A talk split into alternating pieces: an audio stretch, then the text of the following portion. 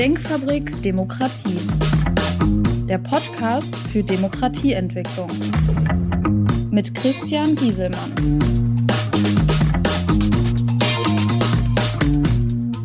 Hallo, mein Name ist Christian Gieselmann. Ich beschäftige mich mit Politik, Wirtschaft, Gesellschaft unter dem Aspekt Haltung und Verantwortung. In der letzten Folge habe ich gesprochen über heimatnahe Städtegründungen für Migranten, speziell über das Thema Finanzierung. Aus der allgemeinen Themenreihe die großen Themen unserer Zeit, also sprich die Migrationswellen. Mein Thema heute, speziell auch wieder dazu, heimatnahe Städtegründung für die Migranten. Wie könnte dort eine Verwaltung funktionieren? Hierzu eine kurze Einleitung. Die Safety-Urbanisation in Afrika und Asien wird die Migrationswelle abbremsen. Keine Schlepperorganisationen mehr, die das Leid der Menschen ausbeutet. Keine Flüchtlinge, die auf der Flucht umkommen. Menschen, die eine sichere Unterkunft finden und letztendlich ein neues Zuhause mit Perspektive.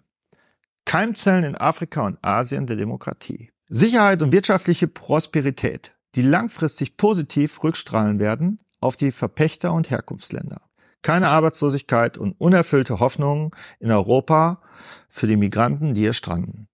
Europäer, die keine Angst mehr vor Überfremdung haben müssen, egal ob diese real oder auch nur gefühlt ist. Letztendlich wird den ausländerfeindlichen Populisten das Kernthema abhandenkommen und deren Niedergang einläuten. Hierzu noch eine kurze Aufzählung, was organisatorisch passieren muss, damit die Rahmenbedingungen für sichere Städtegründung für die Migranten gegeben ist. Anpachten von Arealen durch die EU, die am Meer liegen. Sichern des Areals durch Kräfte der EU-Staaten. Zugangskontrolle und Warenkontrolle der Städtegründung. Ausweisvergabe zwecks Aufenthaltsgenehmigung der Migranten. Einrichten einer Freihandelszone mit der EU für die Neugründungen. Firmengründungen in diesen Freihandelszonen durch EU-Bürger oder Migranten. Und natürlich der Infrastrukturaufbau. All dies benötigt einen Rahmen und eine Verwaltung. Soll die Verwaltung nach EU oder deutschem Vorbild womöglich gestaltet werden? Ich halte das für völlig absurd. Eine ausufernde Bürokratie in einem Stadtstaat zu implementieren, wenn es an dem Notwendigsten fehlt. Es geht für die Flüchtlinge ums reine, nackte Überleben. Und der Weg hin zu einem funktionierenden Miteinander darf nicht durch Tausende von komplexen Vorgaben und Vorschriften und Gesetze ausgebremst werden. Keine Regelungen sind allerdings auch nicht sinnig. Nichts ist schlimmer als die Anarchie. Die dreistesten, die rücksichtslosesten und die brutalsten würden sich sonst durchsetzen. Wie sollte dann eine Verwaltung besetzt sein? Leute mit Verwaltungserfahrung oder aus organisatorischen Einheiten könnten aus der gesamten EU rekrutiert werden. Fehlen diese Verwaltungsspezialisten dann nicht im bisherigen Bereich in den EU-Ländern? Ich bin zutiefst davon überzeugt, dass in vielen Behörden der EU-Länder Personal übrig ist und in den Ländern keine merklichen Lücken geschlagen werden. Im Übrigen gibt es auch in den Verwaltungen Menschen, die einmal in ihrem Leben an etwas Besonderem teilhaben wollen. Welche Amtssprache müsste dann eingeführt werden? Auch wenn Großbritannien sich aus der EU verabschiedet hat, so werden wir uns doch deren Sprache bemächtigen. Im Business wird europaweit schon in Englisch kommuniziert. Dann sollte es für alle am besten und leichtesten sein, dies auch in den Neugründungen so zu halten. Wie sollte die Verwaltung dann organisiert sein? Hier kann die Lösung nur durch ein vollständiges digitales System ermöglicht werden. Im Prinzip sogar nicht nur rein schriftbasiert, sondern auch sprachverarbeitend, da viele Migranten Analphabeten sind und zusätzlich noch in ihren Landessprachen ihre Angelegenheiten regeln müssen. Was brauchten wir denn am dringendsten in der Verwaltung? Einen biometrischen Pass für die jeweiligen Neugründungen zwecks Aufenthaltsgenehmigung, eine Arbeitsagentur, die Jobs vermittelt in der Infrastrukturerstellung und deren Betrieb sowie Firmenangebote zielgerichtet vermittelt. Die Kontrolle eines Mindestlohnes, der gezahlt werden muss, und die Überwachung der Arbeitsbedingungen müsste ebenfalls erfolgen. Eine Art Zollbehörde, die die Wareneingänge und Ausgänge passend deklariert. Auch das Finanzamt bleibt uns letztendlich nicht erspart. Es gibt hier noch viel mehr, was ich aufzählen könnte, aber an dieser Stelle nicht machen möchte, damit das nicht ausufert. Aber wer legt die Regeln für das alles fest? Ein Gremien aus Abgesandten der EU mit Vertretern der Migranten, dies wäre sicherlich eine gute Lösung. Diese Vertreter müssten eigentlich gewählt werden. Da die meisten sich aber nicht kennen und aus allen Ländern des Kontinents womöglich kommen, wäre ein Losverfahren sinniger. Irgendwann wird man dann auch auf ein Wahlverfahren umschwenken können. Wo sollte sich die Verwaltung auf ein Mindestmaß beschränken? Hier ein paar Beispiele zum Thema Bauvorschriften.